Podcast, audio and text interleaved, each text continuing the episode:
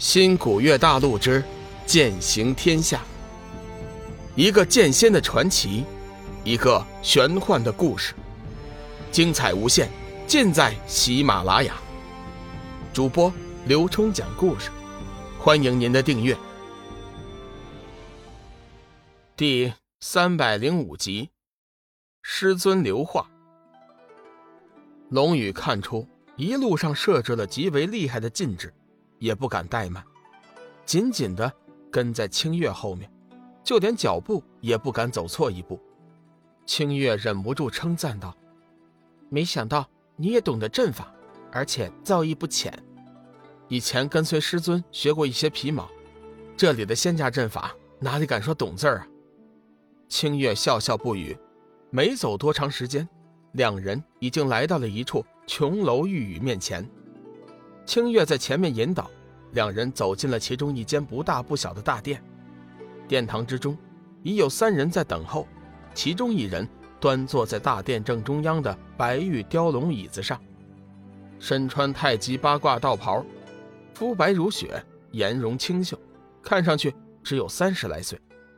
明亮的眸子如同夜空中的星星，放射着金光。男子见龙宇进来，微微抬头。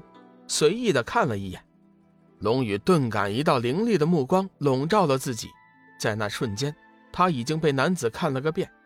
清月上前复命：“回禀师尊，清月已经奉您法旨，将龙宇带到。”男子点了点头：“清月，你去将其他人引来，除了智远小和尚之外，其余五人先安排在接引殿。”清月急忙上前领命，请问前辈，你我可是旧识？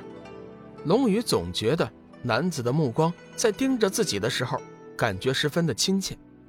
男子微微一笑，随后说：“你我并非旧识，不过我们之间也算是有些渊源。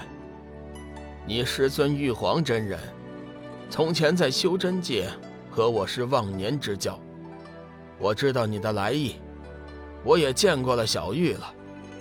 龙宇急忙行礼，还请前辈告知我小玉的下落。男子摇了摇头，同时身上自发的射出一道无形劲气，将龙宇推了起来，说：“就算你知道了小玉的下落，现在也没有用。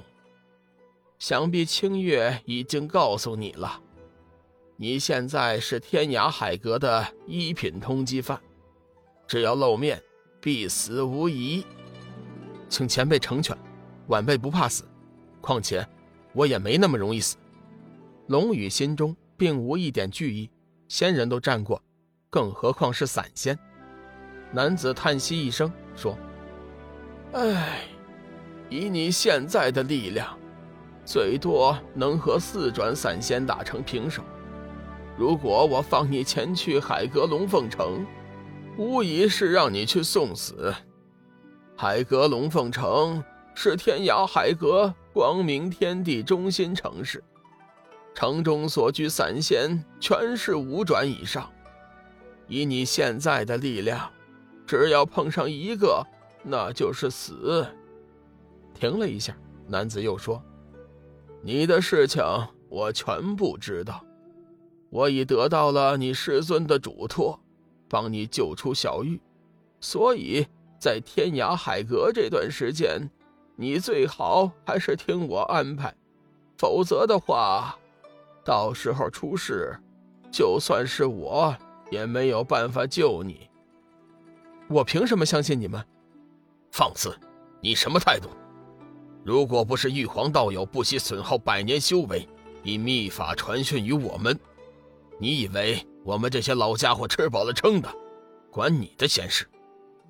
说话的是坐在男子左手位置的一个彪悍男子，此人浓眉大眼，嘴唇微厚，五官极像是刀削一般。最引人瞩目的还是他身上穿的那件水蓝色的长袍，上面隐然之间有着水光闪烁。龙宇猜测，那是一件防御力极强的战甲。上次和仙人打斗。他已经见识过了诸如此类的战甲，总之能穿得上战甲的散仙都不是平凡之辈。龙宇被人无端的教训，本来心里憋起了一肚子火，可是听到玄冥子竟然耗费百年的修为，急忙追问：“这位前辈，请问你刚才说的可是真的？”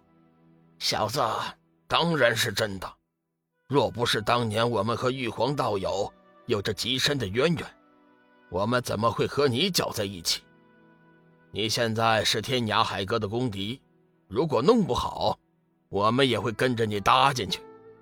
所以你最好能够听我们的安排。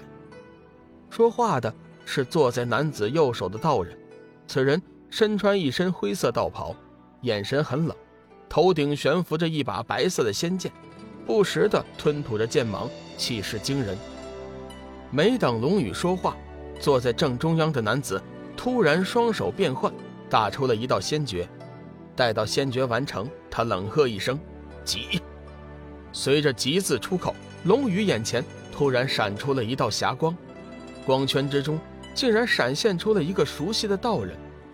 那道人修眉星目，仪态沉静，双目中隐约神光璀璨，给人一种飘逸灵幻的感觉。师尊，看着那道人的样子，龙宇发自内心的喊了一声。自从离开点苍山至今，他这还是第一次看到了玄冥子，心中百般酸楚顿时涌上了心头。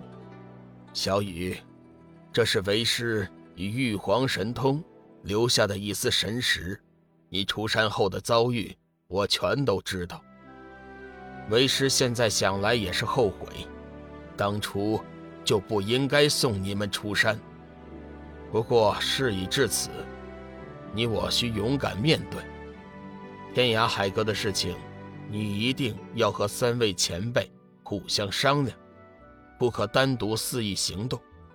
虽然你已具有不死魔身，但是在高阶散仙面前，你的不死魔身未必就是不死。还有数年的时间，等到灾劫一过，为师就能离开点苍山，到时候。我定与你会合，为你和小玉讨回公道。到这里，玄冥子留下的神识已经完全消散。师尊，龙宇抬起头，坚定地看着大殿中的三人，恭敬地行礼后：“三位前辈，小雨谢谢诸位，今日之情，他日一定相报。报答就不用了，我们也是为了还你师尊一个人情。对了。”给你做个介绍吧，我叫太元尊者，这位是九夷散人，这位是剑君子。正中央的男子淡淡的说着。就在这时，清月带着志远走了进来。志远刚进大殿，也不管别人，冲着龙宇就是一阵埋怨：“老大，你真不够意思啊，跑那么快，把我一个人扔在了湖面上，差点就要了我的命啊！”本集已经播讲完毕，感谢您的收听，下集精彩继续。